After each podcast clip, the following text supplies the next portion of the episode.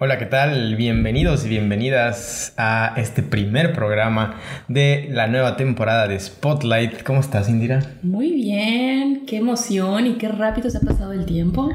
No lo puedo creer que ya estamos de nuevo estrenando una nueva temporada y con algunos cambios y novedades. Hay muchas cosas nuevas. ¿Qué cosa? Ah, bueno, nuevo set. Un poquito, oye, claro. Hay que cambiarle poquito. No cambió, digamos, considerablemente, pero hay detallitos que van a cambiar. Hay muchas cosas nuevas, muchas, muchas, muchas cosas muy interesantes y nuevas secciones. Nuevos colaboradores. Nuevos colaboradores. Acércate, Indy, porque si no, no te van a escuchar. Ajá. Y pues esperamos pasárnosla bien una hora hoy que volvemos a estar al aire. De verdad, tenemos mucho de qué platicar. No nos vimos un buen rato, así que espero que también podamos interactuar un poquito. Por supuesto, y aparte ya sabes que estamos hablando de cine, pero creo que lo principal es que tenemos entrevistas exclusivas, que es yo creo que lo que más nos distingue y lo que más disfrutamos hacer en este programa. Así es, y van a haber muchas muy buenas entrevistas, pero antes tenemos que agradecer a Quibernos, el colectivo Quibernos y a Pronatura Noreste, que son las dos asociaciones que hacen posible esta nueva temporada y a ellos les debemos este programa. ¿Qué más? Pues bueno, ¿qué tal si... ¿Empezamos de una vez? Claro, claro, vamos a empezar a... Bueno, les voy, a hacer un resumen de lo que hay en novedades para, este, para esta nueva temporada. Como saben, hubo un proceso largo en el que estuvimos eh, buscando nuevos colaboradores y colaboradoras para darle un nuevo aire al programa, ¿no? Y por fin, después de un largo proceso que ustedes fueron testigos, fueron testigos de, él y de todo lo que sucedió, pues ya tenemos a los ganadores, una ganadora y un ganador. Y está Maffer y Güero. De ahora en adelante le vamos a decir Güero a Eduardo. Pero de cariño le diremos Güero, con G. Güero. Así es, Carlos. Y bueno, una convocatoria bastante extensa, pero muy divertida. ¿No? Que finalmente tenemos hoy, van a conocer hoy, no otro día, hoy a los nuevos colaboradores, a los dos. A los dos. Bueno, pues Güero va a tener una sección porque él, es un colaborador que no está presencial, no está aquí en el set en Chetumal, pero va a estar mandándonos sus cápsulas súper interesantes y con ese toque de, de, gracia y de peculiar. Ya lo conocerán, ya lo conocerán, no, no, sabrán de qué, de qué estamos hablando, pero ya conocerán algo. Estamos seguros que lo van a querer, lo van a amar. Y bueno, también queremos que, También la que sí va a estar aquí presente y está aquí en el, en el detrás de cámaras es nuestra querida Maffer. Que ya está lista con su sección. Ella le va a dar una inyección de juventud a este programa. Porque de verdad, eh, este programa ya olía a naftalina, así como. Ancianos como a viejito. ya olía a viejito este programa, pero. Pero pues Maffer le va a dar ese toque de juventud. Así es. Y pronto nos enseñará a bailar eh, coreografías de TikTok. Espérenlo, espérenlo, por supuesto. en eso estamos trabajando arduamente. y pues bueno, ¿de qué está hablando el mundo del cine? Estuvimos un rato ausentes y, nos hemos olvidado un poquito de todo, pero hay tres cosas que, queremos platicar antes de empezar con las entrevistas. Hoy va a estar súper acorreteado el programa, tenemos muchas cosas y tenemos que cumplir con horarios, así que vamos a darle velocidad, Indira. Claro, claro. Vamos a hablar en fast forward. Muy bien. Y, sí, porque no nos quieren escuchar a nosotros. O sea, quieren ver. Quieren ver contenido de calidad. quiere ver carnita fresca. bueno. Este, y bueno, vamos a eh, hablar un poquito de lo que está sucediendo en el mundo. Y podrá estar o no eh, eh, un poquito pasado de moda este tema, pero bueno, sucedió y no teníamos tiempo para platicar de él. Y está haciendo muchísimo ruido, que es el fenómeno que causó Justice League Snyder Scott o la versión eh, digamos que el capricho de Zack Snyder versión de terminar. Extendida para mí, ¿eh? versión extendida. ¿Qué sucedió en este fenómeno? Primero, pues queremos que nos digan si ya la vieron, si la... Si, comenten, comenten si ya la vieron. Si Yo creo rentaron. Que sí. sí. claro, por supuesto. Digo, aunque estaba... Ya habrán ahorrado sus 300 pesos, que estaba carísimo. Yo creo que cayó en quincena, la pudieron haber rentado, alquilado, Claro, se, se, podían organizar con sus amigos y, Que cobrara el cover. Yo le dije a mi familia, cover, 50 ¿En serio? Claro. Exhibiciones públicas sin permiso es delito. Oye, hay alguno que es pobre dice, ¿sabes qué? Dale, mi mamá, mi papá, mi abuela, mi hermano y yo, listo. Claro, 300 pesos entre tres amigos pues ya era un poco menos. Digo, ¿cuánto eso te gastas yendo al cine?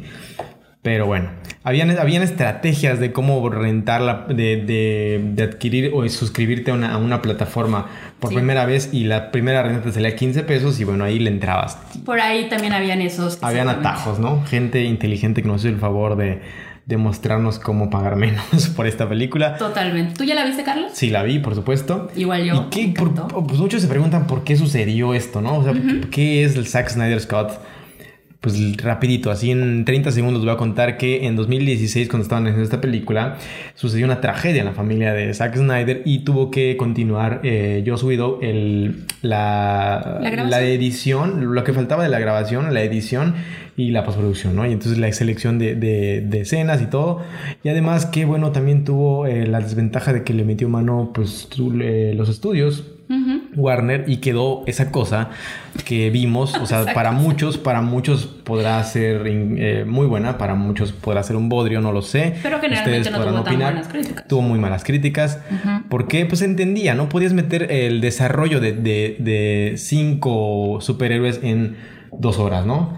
Sobre todo que para muchos no habían películas previas que te explicaban las, las, motivaciones de los, de los superhéroes, ¿no? Ni de los villanos. Entonces por eso está tan cortada, por eso, por eso muchos no la entendieron y sucedió lo que sucedió. Bueno, años después, después de que gracias a la vida eh, Zack Snyder logró superar pues esa tragedia horrible que sucedió eh, y con el apoyo de los estudios también se hicieron se hizo esta película que dura cuatro horas y pues ya obviamente con tiempo logra desarrollar la personalidad de cada uno de los y las motivaciones de cada uno de los superhéroes y sus villanos. De entrada es eso, ya ustedes juzgarán si les gustó o no les gustó, pero de entrada por eso se hizo.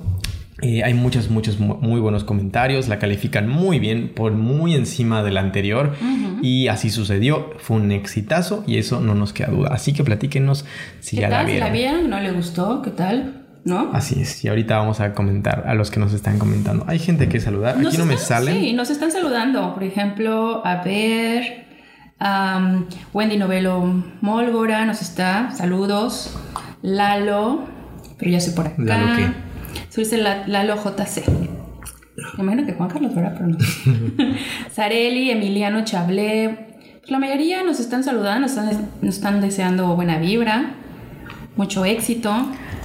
Alan García Luna. Ah, Alan García, por supuesto, del Festival de los Cabos. Órale, qué lindos y qué lindas a todos. Muchas gracias por sus bonitos deseos. Les prometemos que pondremos toda nuestra parte para que sea un éxito y, bueno, y nos podamos divertir mucho en esta, en esta hora. Pues así con esta primera noticia, ¿no? Que realmente sí sacudió redes, totalmente explotó redes. Y bueno, yo sí la vi, me encantó. ¿Tú me la sí, por supuesto. También hay otra cosa que, que hemos de volada hablar de esto, que también está en, en, en redes, en, perdón, en plataformas, que es una nueva serie que, que muchos no la esperaban, muchos lo habían olvidado, y que tiene que ver con la otra empresa, que es la gran contrincante de DC, que es Marvel. Maffer ya expresó su cariño por Marvel. y bueno, hay muchos que somos más fanáticos de Marvel que de DC. Bueno, pues se está desarrollando ahorita semana a semana, se está estrenando un capítulo, así como con WandaVision, que tampoco hablamos de WandaVision, pero pues eso ya está un poquito más pasado de moda. Sí, eh, ahorita está eh, Falcon y Winter Soldier, and Winter, Winter Soldier, que está, pues es una historia que sucede después de Infinity War, ¿no? Totalmente, donde ya el Capitán América... Bye. Entonces, ¿ya empezaste a ver esta serie? No. Yo ya. Bueno, ahorita, ahorita Maffer va a comentar un poquito de esa, pero ajá, entonces está sucediendo esta viernes con viernes, viernes, ¿verdad? Sí, cada viernes. Se estrena, se estrena un, nuevo capítulo y pues bueno, mucha gente está hablando de ella, la pueden ver en Disney Plus y bueno, también sucedió algo más que eso es increíble y a mí me encantó. Eh, otra película que realmente pasó lo que, lo que se estaba esperando, por ejemplo, con Tenet el año pasado, que decían, mm. o sea, realmente la, pandemia hizo que, los cines pues, fueran los de los más afectados, sectores más afectados, ¿no? Totalmente. Porque no es algo indispensable y porque pues hay alto riesgo al estar encerrados durante dos horas comiendo palomitas. Entonces, eh, pues se han sufrido muchísimo se decía que Tenet iba a ser iba, iba a hacer que regresara la gente a las salas, cosa que no sucedió. ¿Qué mal te ríes? Pero, pero, eh, pero pues ahorita sucedió un fenómeno. Que otra, la, otra cosa, las, la, la, realidad es otra. La, hay más confianza, ya la gente ya se sabe cuidar un poquito más. Exactamente, si ya conocemos, ya, ya llevamos un año conviviendo con este bicho, entonces ya como que la vamos Ya, ya es nuestro compa, ¿no?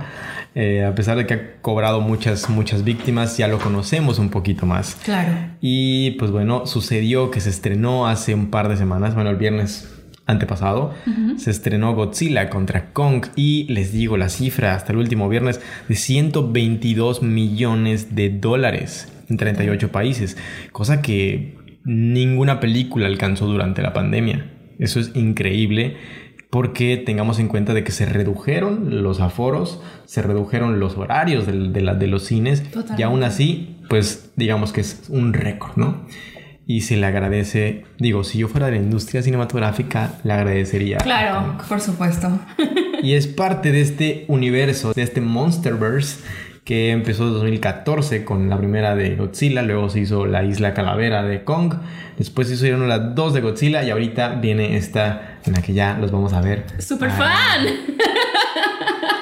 Agarrándose a madrazos y, y a ver cómo nos. ¿Y eres Team Godzilla o Team Kong? Ah, soy Team Bichota. No sé, no sé, no, no, no. Creo que soy más Team Godzilla. No sé. es que pues, también fue un, Con todo este boom de, de, King y de Godzilla, si era fuera de. ¿Team qué? ¿Qué team eres? ¿Team eres? Sí, no sé. No, no, nunca me ha sentado a pensarlo. Pero, bueno. Eso es lo que está sucediendo en. ¡Ah! y aparte. Lo más, lo más calientito. Y, y, lo más, lo más trendy, lo más. Lo más mainstream. Pero también está a punto de suceder lo, pues la fiesta más grande en el universo del cine hollywoodense que es la, los premios de la academia ah, que ya vienen. Ya sabemos quiénes están nominados. Totalmente, ya, nos decepcionamos porque no quedaron las que esperábamos. Las que queríamos nuestra favorita mexicanos y mexicanas claro. Honestamente seguimos a los Oscars por lo popular pero sabemos que no es un determinante de la calidad, ¿no? Jamás, de hecho ninguno de los premios. de hecho. Ninguno, pero pues son los menos objetivos los Oscars. Totalmente. aparte porque es una industria estadounidense, es Hollywood. De hecho ya es a los críticos que, que, comentan de que si es, ya estás en las listas de los Oscars, ya empiezas a hacer películas malas. O sea, ese, ese, nivel de, de críticos. Eh, Qué heavy. He escuchado por ahí. Por eso nunca estaré en los Oscars. Pero... Total, queremos, ¿no? Y bueno, estaremos hablando ya a fondo de, lo, de los Oscars porque pues hay mucho de qué hablar, hay mucho de qué hablar. Pero pues ya llegó el momento de que nos callemos un ratito. Claro, y de que entremos de lleno con nuestro primer invitado. Así es, vamos con nuestro invitado de lujo, que también es nuestro padrino, que nos encanta tener muchos padrinos, así como en las bodas de pueblo. Padrino de servilletas, padrino de, centro de mesa, de, cubiertos, de mantel. Nosotros tenemos padrinos de aniversario, padrinos de Spotlight, padrinos de todo. Y ahorita nuestro padrino de tercera temporada de Spotlight.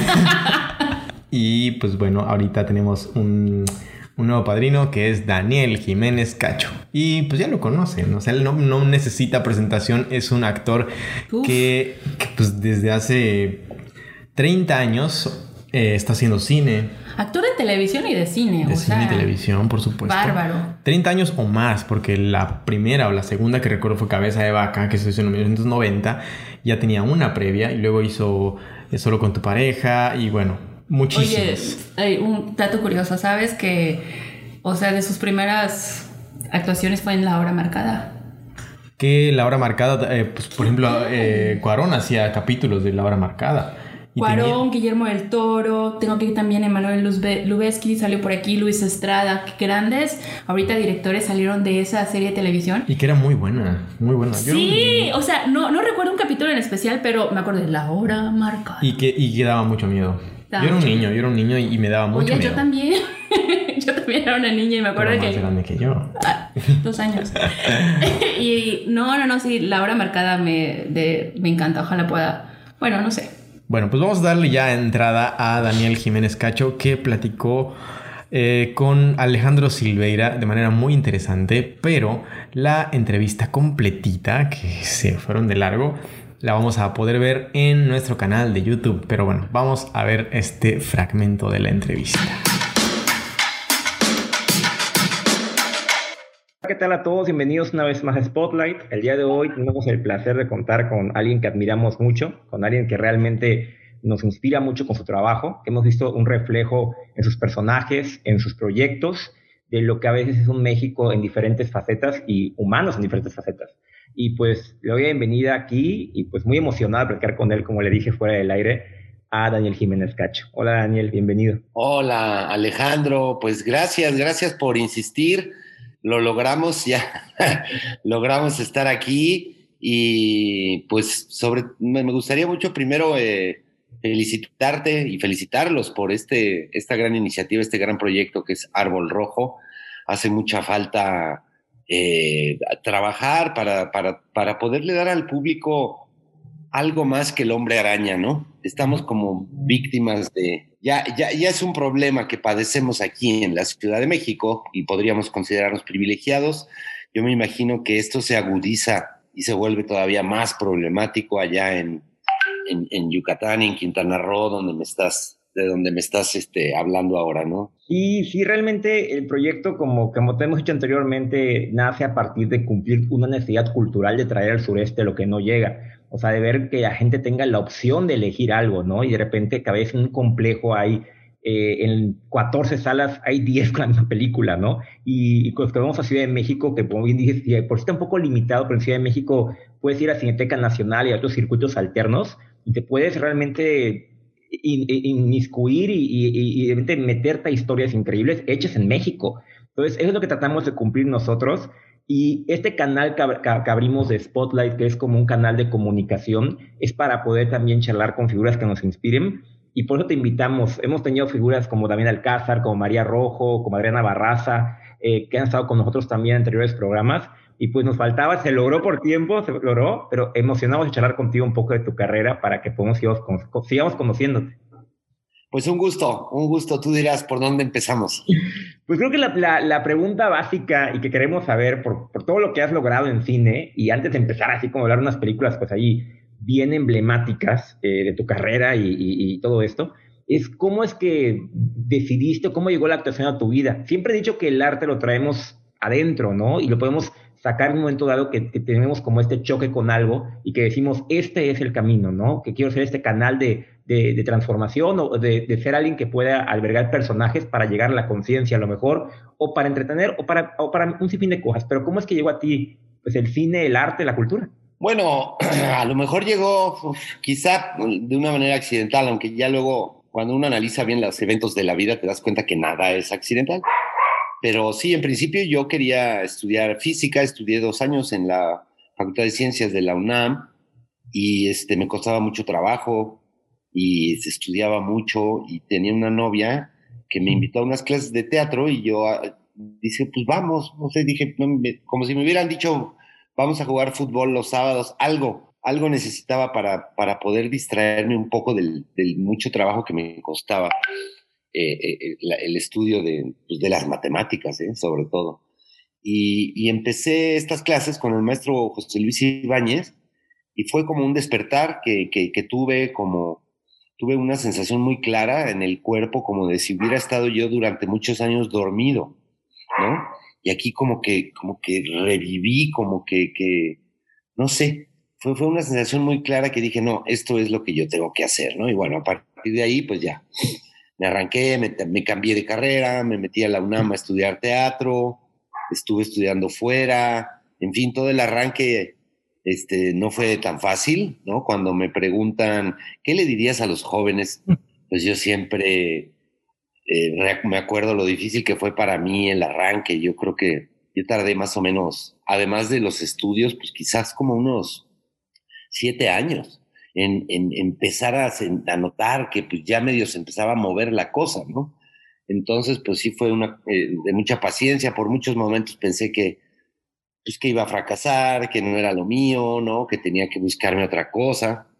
Pero pues después, como más o menos entre siete y ocho años, la cosa empezó a caminar y bueno, siempre con sus altibajos. Ya sabes que esta carrera es también así, ¿no?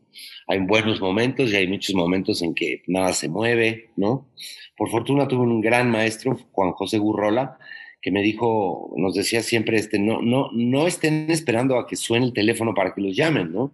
Ustedes tienen que desarrollar su creatividad y moverse y generar proyectos y, hacerlo por ustedes mismos, porque si se dedican a esperar que los llamen, pues eso es muy, muy incierto, ¿no? Entonces, pues también ese lado lo fui desarrollando, ¿no? Formamos con otros compañeros eh, un grupo que se llama El Milagro, donde hemos hecho muchas cosas de teatro, tenemos un pequeño foro, una editorial y allí este, yo sigo haciendo mucho teatro con, con recursos propios o con financiamiento del Estado cuando, cuando lo logramos, ¿no?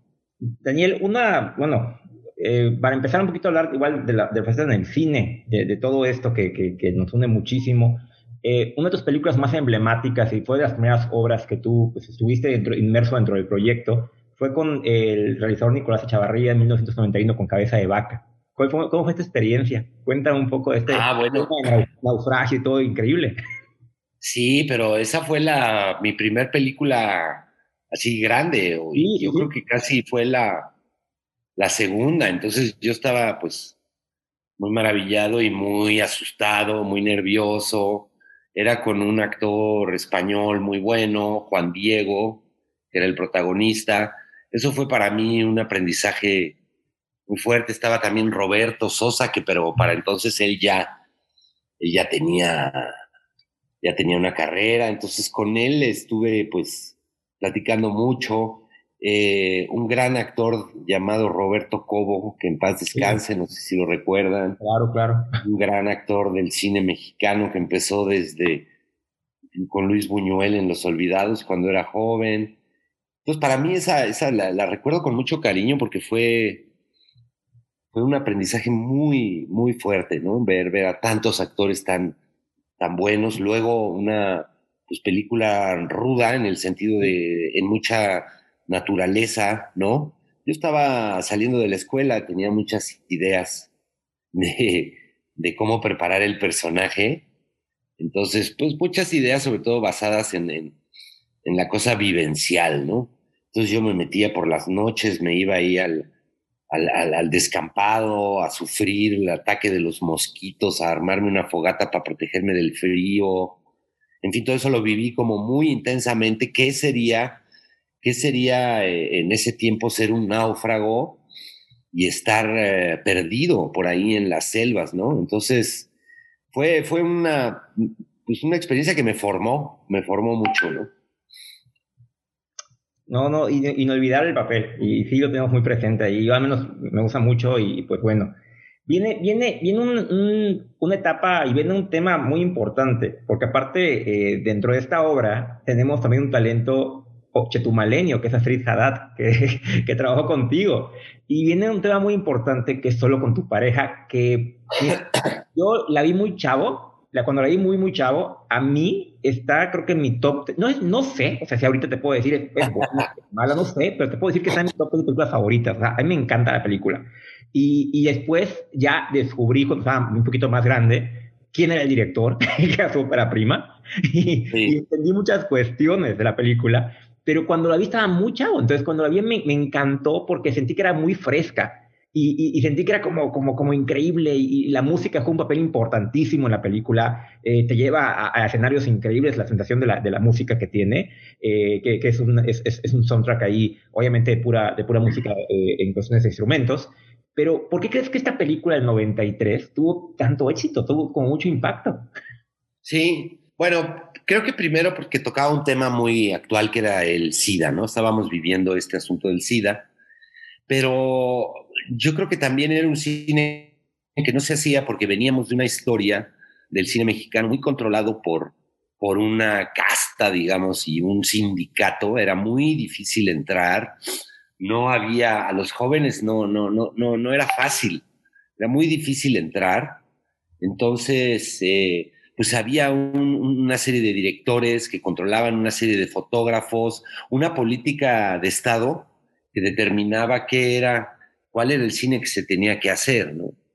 Y entonces, bueno, todo eso ya venía cayéndose, de hecho, ya venía de capa caída porque pues hubo una crisis en ese modelo, ese modelo de producción y ese modelo de exhibición. Entonces, bueno, encontramos ese huequito y lo bautizaron como, creo que se llamó el nuevo cine mexicano, no sé qué, como nosotros hubo otros directores. Sí, claro. Eh, Carlos Carrera, ahorita se me van a ir varios, pero, pero hubo como un, se abrió la puerta que hubiera algunos jóvenes y entonces pues se empezaron a hablar de otras cosas y evidentemente pues eso tuvo mucha respuesta. Había había como el fantasma, se hacían las muestras internacionales de cine y pasaba que cuando venía el cine mexicano, nadie iba, ¿no? Y en las, y en las internacionales había colas. Y, o había ese fantasma de que el cine mexicano no sabía relacionarse con su público. Y bueno, ahí hubo varias películas eh, en esa época que demostraron lo contrario. Entonces fue muy importante para, para revertir eso que, que te diré que todavía nos sigue persiguiendo a la hora de que estamos peleando. Sí, a la hora de que estamos peleando para que aumenten las cuotas de exhibición de películas mexicanas, todavía los distribuidores dicen, bueno, es que pues es lo que la gente quiere ver, la gente quiere ver a los superhéroes, ¿no? Y eso sabemos que es falso, ¿no? Eso sabemos que es falso y que bueno, ahí hay, si quieres luego hablamos ya de ese, sí. de ese asunto de la exhibición, porque pues es una guerra de mercado donde donde nos tocas, eh, pues somos los más débiles frente a Hollywood, ¿no? Sí, sí, sí. sí. claro, claro, claro. Pero, bueno, en ese, en ese momento rompimos, digamos, ese paradigma y, claro, se, se hablaba de, hablaba una clase media que pues casi no tenía acceso, ¿no? Todavía recibimos algunas críticas en ese momento de que era un cine de, que no interesaba a la gente, que era como de, privilegiados. Pesaba mucho todavía que el cine fuera rural o, de discursos este, proletarios o políticos o históricos, ¿no? Una comedia como esta, pues no tenía, no, no, no, no se producían, ¿no? No se producían. Había las cosas más populares de albures, digamos, y, ¿no? Estaba la India María, que era todavía una industria muy potente, pero una comedia que hablara un poquito así de la clase media, pues no se, no se hacía. Entonces, claro, fue nueva y por eso yo creo que tuvo mucha respuesta, ¿no?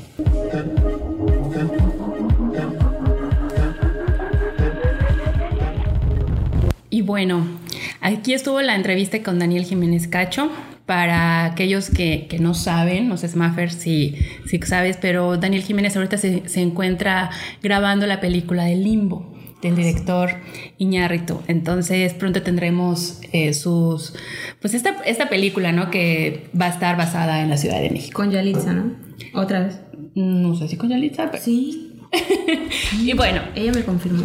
Ah, yo sabía. Bueno, pues para todos amigos, aquí les voy a presentar a María Fernanda, quien es la ganadora en la categoría local de la convocatoria Spotlight 2021. Bravo, bravo, bravo.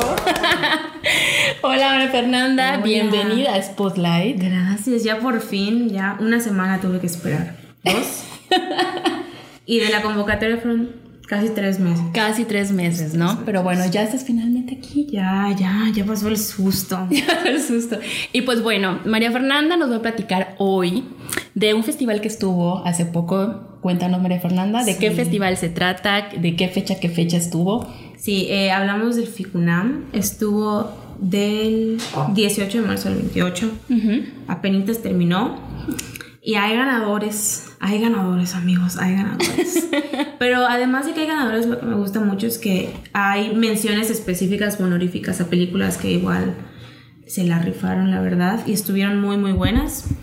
Y vamos a hablar, creo que un poquito primero de los ganadores. Va, vamos a empezar con los ganadores de FICUNAM que fueron apenas este sábado pasado. Sí, el sábado pasado, reciente, calentito, como así salida del horno.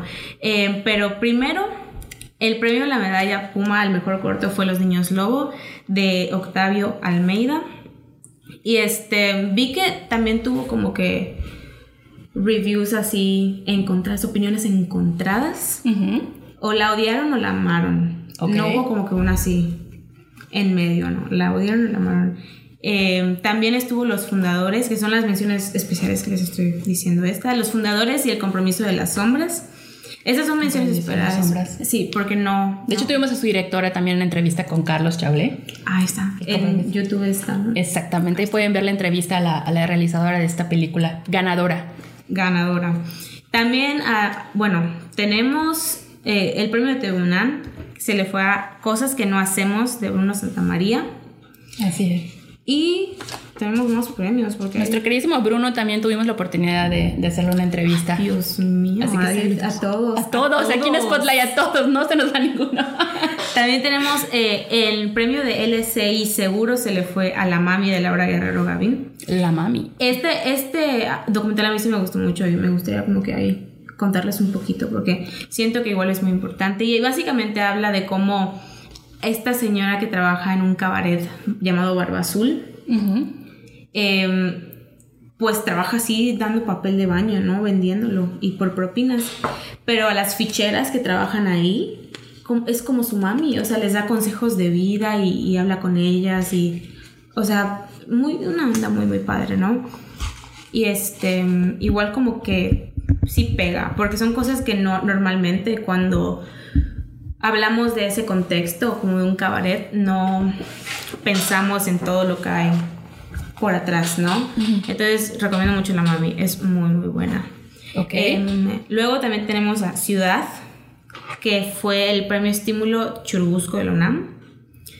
Eh, también el premio del público y el, a competencia internacional el premio a la mejor película fue a Taming the Garden de Salome Hashi, que es colaboración entre Suiza, Alemania y Georgia. Y este, igual está muy confusa esa película porque trata básicamente un prim- ex primer ministro de Georgia que desarrolla un nuevo hobby y el señor se pone a, no a robar, a, a comprar árboles viejos, ¿no? Así de, que, de cuatro metros y medio y se los lleva por un barco a su propio jardín privado. O sea, está, está buena, está buena, pero ahí está. ¿Cuántas películas viste, Mafer? Ay, no. Ay, no, es que vergüenza me da porque luego. Bueno, vamos a empezar. ¿Cuántas películas aproximadamente fueron las de Ficunam? Fueron, aproximadamente fueron 30. Ok. Yo vi como la mitad. Oye, está buenísimo. Porque aquí una que es universitaria tiene exámenes. No, hay una que trabaja también. Menos podemos ver, pero bueno. Pero este, pues sí. Esa está, está buena, está buena. Sí se escucha medio rara, pero está buena. Eh, y luego tenemos eh, mi favorita en lo personal, que es el premio Puma a- de Plata a la mejor dirección. Se le fue a Carolina Moscoso Briseño por visión nocturna. Y también, si me permiten platicarles un poquito, habla acerca de pues Carolina y de su experiencia cuando fue tristemente la abusaron de ella sexualmente en la playa en Chile. Ok. Y básicamente después de eso empezó a como que recopilar estos videodiarios que forman el documental acerca de todo el proceso, no solo judicial, sino el proceso mental, el proceso físico que va, que le pasa a la víctima, ¿no? Y está muy interesante verlo desde esta perspectiva y es, es muy, muy bueno el documental, la verdad. Bien merecido el premio. Ahí yo no me voy a quejar. Está, está bien merecido. Felicidades, Carolina. Yo sé que nos está viendo. Saludos, Nos Carolina. está viendo. Am, y pues, ajá, esos son así. Esos fueron Ah, los ganadores. Los ganadores, los Ok, ganadores. Muy bien. Y de todas las películas que viste, ¿cuáles fueron las que más dijiste? Bueno, una que nos puedas contar. Porque hay mucha gente que digo, del 18 al 28 estuvieron de hecho en plataforma por, por Cinepolis Click, Sí. por Movie me parece igual, y también por alguna plataforma me parece de TV Human, UNAM. Ah, sí. Ok. Pero este, yo la verdad las vi en click. Estuvieron por 36 horas nada más. Entonces era un rollo porque tenías que ahí Claro. administrar tus tiempos. Pero hubo una que, un documental que destacó mucho para mí, que es el de La Vocera. Que Ah, es, claro. es, este, una historia que no conocíamos. Parece que también estuvo en Ambulante y ahorita estuvo en, en Ficunam, Ajá, la vocera. Sí, sí, sí. Totalmente. Y es de Luciana Kaplan. Y habla básicamente de Marichuy, así, así se le conoce a es, ella. todo, es todo un icono, Marichuy. Sí, y es que tristemente por el contexto social en el que vivimos acá en México, que es racial y, y misógino, no, no mucha gente conoce la, la historia de Marichuy, pero básicamente fue la primer mujer indígena en postularse a presidenta de la República. Y me acuerdo, de hecho me acuerdo yo, ¿en qué año fue? Estas pasadas elecciones cuando ganó AMLO. Ok. Sí, porque me acuerdo que también estuvo todo el movimiento, se empezaron a, a juntar las firmas. De hecho, aquí en Chetumal estuvieron también juntando firmas. En Mérida, yo firmé. en Mérida, ahí yo vi a unos conocidos en, en este Tizimín, por ahí. Ella se hizo una gira. Por Y esta, este documental fue el que más te gustó, te impactó. sí me impactó porque yo creo que nunca había escuchado una historia así. No, de que ella, o sea, porque sí, de verdad fue por toda la República. Sí, recorrió toda la que- República, claro. Y es que fue de su propio bolsillo que lo sacó, ¿no? Y, y es algo que, pues no, la gente no, no le dio importancia tanto como pues a la Margarita Zavala y que al Bronco y que no sé qué. bueno, ¿no? sí fue todo un circo por ahí. Ay, ¿no? sí, no Que ya conocemos. política, no, no, no, es política este programa. Pero bueno, entonces La Vocera, ¿qué otra película? ¿Qué otra? ¿O documental corto que te Sí, la me atención? gustó mucho Moon 66 Questions de Jacqueline Lenzo, que básicamente igual habla de esta mujer, Artemis, que no ha tenido contacto con su papá, la pobre. Pero este es, no sé, está, está interesante porque se ve obligada a reconectar con su papá, porque el papá está enfermo y tiene esclerosis múltiple. Y pues lo- le toca a ella cuidarlo. Le toca a ella cuidarlo, ¿no? Entonces está, está muy padre ver cómo reconectan y cómo vuelven a tener esta relación, ¿no? Y, y cómo, especialmente como tiene que cuidarlo porque tiene esta esclerosis múltiple, los hace tener contacto físico a los dos porque ella lo tiene que ayudar, pero eh, se, siente la incomodidad porque no tienen ese contacto pues amoroso o de relación de padre e hija, ¿no? Y a mí se me hizo ahí chillar, porque qué chillona. Está muy, muy buena, muy recomendada esa. También por ahí está Fauna. Fauna, ay, me quedé helada con esa, me quedé helada. Porque ¿El director? ¿Tiene que ser el director de Fauna? eh, Nicolás Perea. Ah, perfecto. Sí, Sí, es eh, otra muy buena película que, que tuvo Ficunam, la verdad. Yo me quedé con ganas de verla, pero qué bueno que la viste. Sí, es muy- Recomiéndala, por favor. La recomiendo mucho porque es como, vi que la describieron como una muñeca rusa, de esas que vas así sacando, que son varias, que abres una y Ah, la así, porque fauna es como una historia dentro de una historia dentro de una historia, dentro de una historia. Entonces la vas viendo y te quedas así, ok, y luego te entras a la, o sea, dentro de la otra historia y te quedas así de, ok, y luego entras a la otra y ya te quedas helada. Entonces, no sé, eso es, eso es muy, muy Yo recomendable. aprovecho también para decir que vi la de Blanco de Verano. Esta película me encantó. Eh, no recuerdo, ¿tú tienes ahí el, el- el del director de Blanco de Verano? O el director, no me acuerdo. A ver si me pueden apoyar, si alguien aquí la, la vio. Patterson, pero no me acuerdo de su nombre. Bueno, vi esta película, me encantó, creo que estuvo en, el- de en Ahora México, en esa, en esa categoría. Y bueno, para todas las personas, síganle la pista. Eh, se estrenó en Sundance. Me, me- si, si no me equivoco, en Sundance. Y esta película retrata la relación de, así, breve sinopsis, de una madre y un hijo, que bueno, pues yo diría que sería más, más que una relación madre, que sería como, una, como este tipo de relaciones que a veces tienen eh, cuando es una mamá soltera y un hijo, ¿no? Que a veces son, tiene una relación ahí que pareciera hasta como de, de pareja, ¿no?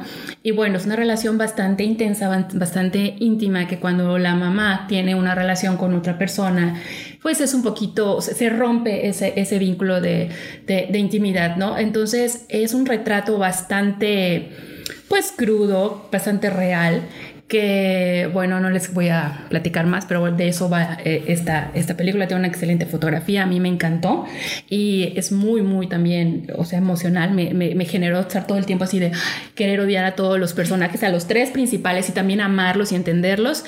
Y bueno, yo creo que en general esta, este festival Ficunam, de, de, en esta edición que fue totalmente en línea, del 18 al 28, nos dio la oportunidad de ver buenos títulos, buenas, buenas películas, muy variados. Eso es lo, Sí. lo extraordinario. 39 aproximadamente películas es un mundo. Sí, yo tuve vi nada más dos, pude ver dos, quería ver más. Cuando ya quería entrar ya no estaban, ya, ya habían pasado las 36 horas o ya tenían los vistos que, que, que tienen cada película, ¿no? Pero bueno, esto fue Ficunam. Sí, justo, ¿no? Eso de que fue muy, muy diversa, igual la selección de películas, o sea... Cine de autor, muy independiente, muy vanguardista. No hay que perder de vista eso de Ficunam, ¿no? Es lo que es un sello característico de, de Ficunam. Y bueno, Maffer. 10 de 10, la verdad, Ficunam. ¿Qué tal te pareció entonces? Me gustó, es la primera vez que me adentro a este festival. Pues ya verás, ya estarás viendo cada, cada festival que hay aquí en México y también fuera, por supuesto, para que nos platiques de lo más destacado, de los ganadores, por supuesto. Y bueno, yo creo que es el momento de, de pasar a la... Vamos a primero a, a, a, saludar a las personas que pues ya tenemos bastantes saluditos, gracias. Tenemos a, Daniela, ahí va. Y ya tienes porra, ¿ah? ya te están diciendo, Maffer, eres increíble, mándame un saludo, Maffer. Eh, buenísimo el documental que comentaste. ¿Qué más? He hecho eso, chicas. Eh, gracias. Team Spotlight. Y bueno, Gracias a todos por, por, sus comentarios. Si alguien pudo ver esta selección, que nos, nos, pueda platicar. Y bueno, yo creo que ya es momento de presentar a nuestra segunda invitada de este, de este, de este primer programa. Ella es Ángeles Cruz, es una actriz y realizadora y quien específicamente este, en esta entrevista con Alejandro Silveira nos va a hablar sobre su, su, su ópera prima. Y justo se me hace que va a ser una, un largometraje increíble. Se llama Nudo Mixteco. Entonces vamos a ver qué, qué nos platica de, de, esta película. Gracias, Mafe. Hola, ¿qué tal a todos? Bienvenidos a una edición más de Spotlight. El día de hoy tenemos el placer y el honor de contar con una actriz y realizadora mexicana que desde hace ya mucho tiempo su trabajo está cobrando una gran fuerza en su narrativa y en las historias que está contando. Para mí es un placer recibir el día de hoy, que es un día muy importante, a la realizadora mexicana Ángeles Cruz. Bienvenida, Ángeles. Muchas gracias, un placer compartir con ustedes, platicar, conversar. Muchísimas gracias por la invitación. Eh, bueno, eh, qué emoción. Emoción porque sé que eh, estamos hablando de una ópera prima el día de hoy. Vamos a hablar de, de, de, un primer largometraje, más no de un primer ejercicio fílmico, porque viene precedido de, de tres grandes proyectos que, que, han triunfado muchísimo, tres grandes cortometrajes. Pero esta emoción de, la ópera prima esta emoción de que el discurso y, tu, y, la historia que estás contando tenga una extensión más amplia por el mismo desarrollo de la misma, eh, le da, no sé, un, sentido de, de, para mí de mucha emoción. Es tu primer largometraje, Ángeles, que se estrena en el Festival Internacional de Cine de Miami, en una sala de cine, y que de eso queremos hablar contigo hoy, de saber de esta historia, de que, de que nos contagies, de, de realmente, de que queramos descubrirla, porque el cine es para descubrir y para ver, hacernos más preguntas que darnos respuestas a veces, y eso es importante. Es un proyecto que llevo años escribiendo, ¿no? Empecé hace algunos años en un taller que abrió Calenda Audiovisual, eh, encabezado por Luna Marán y apoyado por INCINE. Entonces, eh, Laura Santullo, una gran, gran guionista, escritora, eh, abrió un taller de argumento eh, estos apoyos es importante mencionarlos porque ahí es donde empieza a gestarse un proyecto, digamos, para nosotros que estamos en, provincia, en comunidades. Es importante saber que, que, estos apoyos de escritura son fundamentales para llegar ahorita a este momento, ¿no? Eh, empecé a escribir ahí el argumento, eh, terminé con un primer tratamiento de nudo mixteco y después a buscar buscar fondos, ¿no? Este, a la par que yo buscaba fondos, buscaba mi equipo creativo, repito, equipo creativo con muchas personas. Eh, y eh, me doy cuenta de que eh, de la gente de producción que yo había conocido en mi carrera como actriz, em, aunque quiero muchísimo a muchas personas y, y aprecio mucho, eh, no había estado cerca de la producción, no había podido trabajar con gente eh, de manera cercana como actriz y producción, digamos. Entonces decidí formar mi propia productora, eh, llamarle a Lola Obando y a Lucía Carreras para, para hacer eh, una casa productora, se llama Madre Cine, y a partir de tener la casa productora, empezar a buscar fondos para, para Mixteco. Nodo Mixteco aplicó a Foprocine y a Eficine Eh, Foprocine, como bien sabes, ya es un, es, un fomento desaparecido por este, este año. Eh, cosa pues que yo lamento mucho, la verdad, ¿no? Este, porque apoyaba muchísimo eh, la ópera prima, el cine, el cine, pues, pues no, no el cine comercial, digamos, ¿no? Sino otro tipo de cine. Entonces, creaba también parte de la diversidad. Creo que eso es importante mencionarlo, ¿no? Esperemos que con Focine se recupere por lo menos el espíritu que tenía Foprocine. Em, este es un camino largo, nos, nos, nos, este, ¿cómo se llama? Nos tardábamos mucho. En ese inter yo dije, se me va a olvidar filmar. Este, ya tenía escrito Arcángel, aplicamos para hacer el corto de Arcángel, apliqué eh, yo aparte, digamos, como persona física para, para hacer el corto de Arcángel. Hicimos, eh, probamos con el fotógrafo, con Carlos Correa, que yo lo conocía en otros trabajos como actriz, pero no lo conocía todavía como, como fotógrafo en set. Entonces dijimos, bueno, pues probamos con el corto y si nos entendemos, seguimos con el largo, que ya veníamos trabajando juntos. Eh, hicimos Arcángel, eh, le fue increíble Arcángel, digamos, en ese Inter en el 2017, finales del 2017 estábamos filmando y salió en el 2018, eh, ya mediados finales del 2018 salió Arcángel, em, pero digamos que esa fue nuestra prueba y en el 2000 y en ese mismo año nos dieron FOPRO, entonces levantarlo, consolidar con EFI, eh, empezar a ensayar con los actores en mi comunidad, en Villa Guadalupe Victoria, San Miguel Grande, Tlajiaco, Oaxaca. Eh, es una comunidad eh, New Sabi, mixteca, en, la montaña.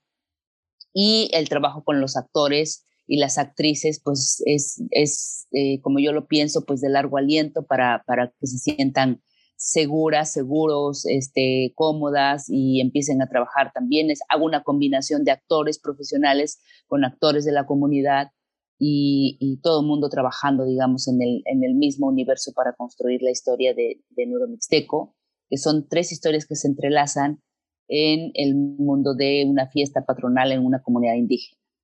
Eh, hablo sobre lo que sucede al, en torno al cuerpo de las mujeres, a nuestro deseo y nuestra, eh, nuestra libertad, nuestro derecho a decidir sobre nuestra vida sexual.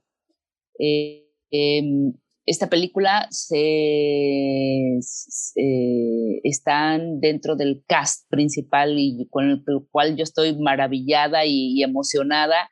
Es con eh, Sonia Cowó, Miriam Bravo, Noé Hernández, Aida López Eileen Yáñez. Em, son actrices y actores que, que, admiro muchísimo y con los cuales ya con, Miriam y con Sonia, con Miriam, Sonia y Noé, he trabajado en mis tres cortos anteriores, ¿no? De alguna u otra manera ellos han estado involucrados siempre en los tres cortos anteriores. En, este, en esta nueva oportunidad eh, llamamos a Eileen Yáñez, a Aida López, a, a Jorge Doal y a Alan Uribe, junto con mucha, mucho cast principal de la comunidad, ¿no? Con Chabelita, Tía Chica, Epifanio, eh, eh, eh, Gerardo, que hacen papeles protagónicos en la película.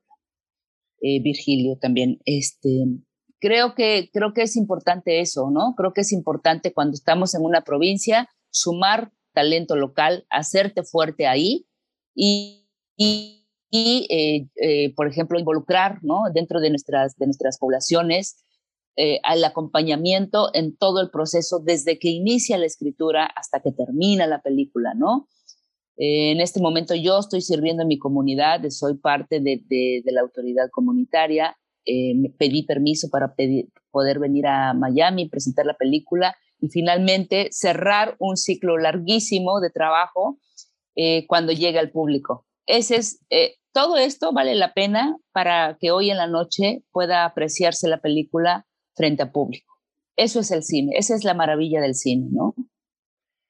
Eh, algo de todo lo que estás comentándome, Ángel, que es, maravilloso, es la importancia de haber creado Nudo Mixteco como, como un proyecto yo creo que hable de la diversidad, que hable de muchos sentidos y, de nuestro país, ¿no? O sea, de todo lo que conforma nuestro país, también en, eh, eh, en, diferentes lugares o regiones. Lo decimos porque nosotros estamos en el sureste del país y entendemos un poquito cómo, cómo México puede ser un país pues, realmente hasta muy dividido en cuestiones de, de culturas, todo esto es un país con mucha diversidad.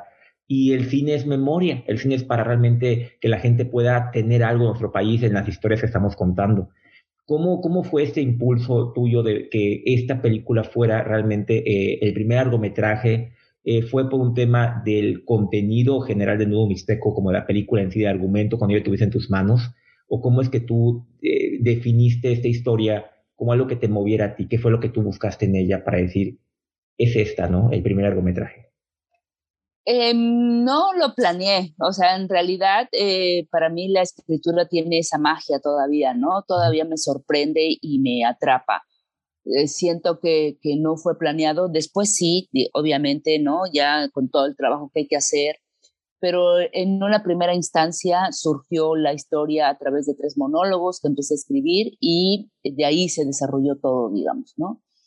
Eh, para mí es importante hacerle caso también a tu corazón, no nada más a tu pensamiento, ¿no? ¿Qué está surgiendo de ti y cómo eh, le das largo aliento y larga vida a esas cosas? Hay cosas que, que sabes, yo, yo escribo, em, escribo poco, eh, pero siempre tengo mi, ahora sí que siempre tengo mi libretita, no, no mi, eh, digo, eh, yo sé que ahora están de moda los, los, los, teléfonos celulares y las iPads y todo, y, y, toda la tecnología o las tabletas, ¿no? Para, no, yo siempre traigo una libretita, para mí el papel es, es fundamental, ¿no? Estoy escuchando algo y lo escribo, y lo guardo largo tiempo, lo guardo largo tiempo y solo en, en algunos momentos releo eso y, empieza a surgir la necesidad de qué es, ¿no? Se empieza a imponer sobre los, los otros escritos algo que necesitas contar. porque Yo siempre pienso que yo me pongo en los zapatos, que mi formación como actriz me ayuda a ponerme en los zapatos de los personajes, ¿no? A la hora de escribir.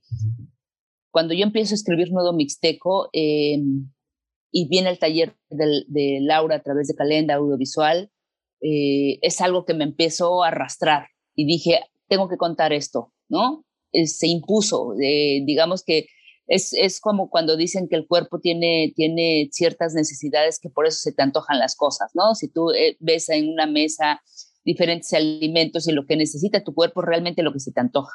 Yo pienso que lo que necesitaba mi alma pues era contar la historia de Nudo Mixteco, hablar desde ahí. Em, siento que, que, las historias que han contado sobre nuestras comunidades o sobre nosotros han venido muchas veces de fuera, ¿no? Ojos de fuera a contar sobre cómo seríamos o cómo somos o cómo pretenden que seamos o qué es lo que leen de nosotros o de nosotras. Eh, pues eh, siento que son, que hay grandes retratos, pero que siento también que siempre em, o, o, muchas veces se quedan en lo superficial, ¿no? Es, es, es como, yo digo, es como si yo voy a contar tu historia, voy, conozco tu casa un día, salgo y cuento tu historia. Dices, no, no conociste muchas cosas, ¿no? No profundizaste en realmente eh, las connotaciones que tiene. Eh, para mí, Nodo Mixteco es una historia propia, es una historia que, que, emana de mis preguntas respecto al, a cómo yo vivo dentro de mi comunidad y cómo viven las mujeres en este momento, en el 2021, dentro de sus casas, eh, nuestras propias relaciones personales y vamos a estar súper pendientes de todo esto para poder ver la película. Eh, nos encantan todo, todo, todo, todo, lo que puede haber en el universo de, del cine en México y que la gente se pueda enterar a través de, Spotlight, de Árbol Rojo, de todas esas opciones, eh, porque crea una expectación eh, buena en base a descubrir una historia y querer esperarla para verla. Entonces, cuenta con, pues, con nosotros para hacer una voz acá, con la película, para poder verla acá y, y estamos súper emocionados mucho éxito el día de hoy a ti, a todo el, a todo el equipo y que pues, Nuevo Mixteco sea toda una revelación. Y eso, es una historia genuina, es una historia con mucha identidad y contada con mucha verdad a través de un gran proceso creativo que fue que llevaste desde el guion hasta todo esto. Así que te deseamos todo el éxito de sacar tu mal, de quitar mal, de quitar Muchísimas gracias. muchísimas gracias, muchísimas gracias. Les agradezco, les agradezco esta oportunidad de conversar, de platicar y de poder eh, siempre eh, aportar algo en, en, torno al proceso creativo para hacer una película. Muchísimas gracias. Que tengas un buen día y mucho éxito. Gracias. Hasta luego. Hasta luego.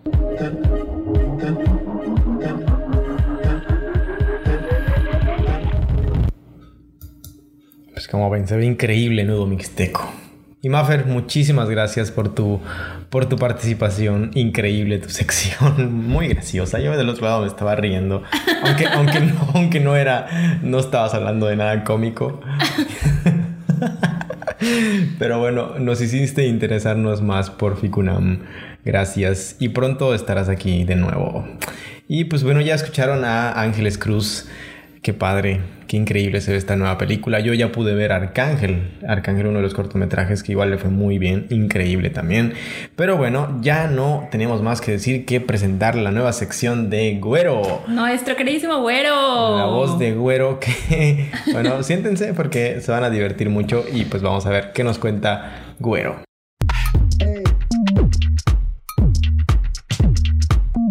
¿Qué onda? ¿Cómo están? Yo soy Güero y esta semana, en este primer programa, vamos a hablar de... Viola es una película de Luis Alejandro Pérez. Trata de dos rapieritos y una chica adolescente. Uno de ellos es muy flojo y el otro en prepa es papá. A ella se le escapa el perro y se enoja con su mamá. Los chicos de la urbe, su grupito musical, tienen una entrevista en la radio local. Ellos vienen de Chile, Quilicura radican. Entre cerros y ladrones corren de la policía. En el fin de la infancia, la inocencia se va. Pero chequen la película para ver qué pasa allá. Después de ese horrible intento de humillarme solo, hablemos de Piola. Piola es una de esas pelis que caen víctimas del enorme catálogo que manejan las grandes plataformas de streaming, en este caso Netflix, donde salió hace unos días. Parece que todos los días sale algo nuevo y sin mucha publicidad estos proyectos pequeños tienden a perderse en el mar de contenido. Piola es la ópera prima, la primera peli, del director chileno Luis Alejandro Pérez. Hablando de Chile, hace unos días subieron a Netflix parte de la filmografía de Pablo Larraín. Vale la pena checarla. Como les decía, Piola es la primera peli de Luis Alejandro Pérez. Ignacia Uribe es Sol, René Miranda es Charlie y Max Salgado es Martín, nuestros personajes principales. Un pequeño paréntesis, parece que en todo el mundo se usan mucho estas historias de coming of age para hacer primeras películas. Desde François Truffaut con los 400 golpes hasta la última película que vi del Ficunam, Blanco de Verano, de Rodrigo Ruiz Patterson. No sé si sea la experiencia propia o qué propiedades de la estructura o la narrativa de este género llamen tanto la atención a los directores primerizos en largometraje. La trama de Piola tiene paralelas con Amores Perros y con Pulp Fiction en cuestión estructural, hasta hay un perro y un pequeño accidente automovilístico. También puede tener una comparación con la mexicana que no fue a los Oscars, ya no estoy aquí de Fer Frías, porque las dos eh, retratan unas comunidades en subculturas muy específicas alrededor de la música, en este caso el hip hop. Piola es una peli que exude autenticidad y corazón. Se nota y la pasión es palpable. Es un proyecto chiquito que aprovecha y sabe utilizar muy bien sus recursos limitados. Técnicamente es competente y aunque la historia es pequeña en escala, tiene mucha ambición. Habla de temas adultos vistos desde el punto de vista adolescente. No nos engañemos, tampoco es un megadrama social con un super comentario político, ni mucho menos. Es una peli coming of age muy entretenida, con actuaciones muy buenas. No sé si sea mi falta de conocimiento de los actores, pero justamente en ningún momento vi actores. Vi personajes vivos y vibrantes. Se siente una energía joven muy bienvenida. La música también llena este mundo con mucho color. Desde los performances dentro de la peli, con beatbox y freestyle, hasta las canciones utilizadas en el soundtrack, todo tiene un sonido muy nuevo y muy propio de Chile. La mención de Víctor Jara en la cinta también es un punto de enfoque. Como él en su tiempo se rebeló contra el sistema y la opresión social, al final dando su vida por ello, nuestros personajes en Piola quieren hacer lo mismo, pero desde un punto de vista muy juvenil y muy inocente. Pero poco a poco se dan cuenta que esta misma forma de ver las cosas no es necesariamente como son en realidad. Al paso del metraje, los personajes se topan con esta pared de madurez y el mundo real y la afrontan con su juventud de una manera muy real. Si tienen ganas de divertirse un rato y ver algo diferente que en mi opinión merece más público fuera de Chile, den la piel una oportunidad. Gracias.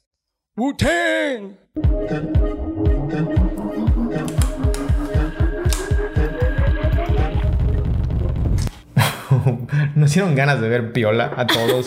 claro que sí. Yo no la he visto, pero la voy a ver hoy mismo. Y pues bueno, muchísimas gracias Eduardo alias Güero por esta sección tan divertida e interesante. Ay, por, favor que nos comenten ahí qué tal les parecieron los primeros, bueno, nuestros queridos colaboradores conductores. ¿Qué les parecieron nuestros nuevos y nuestra nueva colaboradora?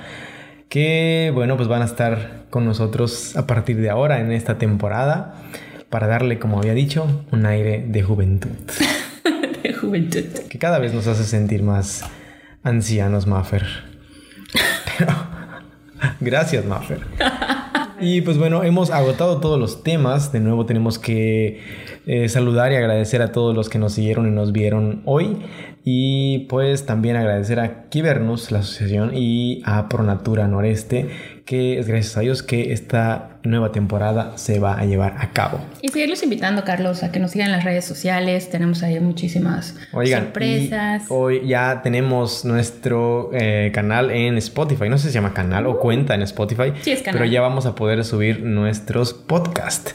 Este contenido para que puedan escuchar eh, cuando llegue el momento de lavar la ropa o lavar los trastes, ponen su podcast y escuchan. Lo confieso, es la hora que escucho Yo mis escucho podcast, favoritos cuando... estoy lavando mi ropa, cuando estoy aseando y limpiando mi cuarto. Claro, Ya podrán escuchar el podcast de eh, Spotlight en Spotify. ¿En YouTube también? También, por supuesto, ya este, este contenido va a estar también en YouTube y van a estar todas las secciones y las entrevistas completitas. Síganos y suscríbanse eh, a nuestro canal.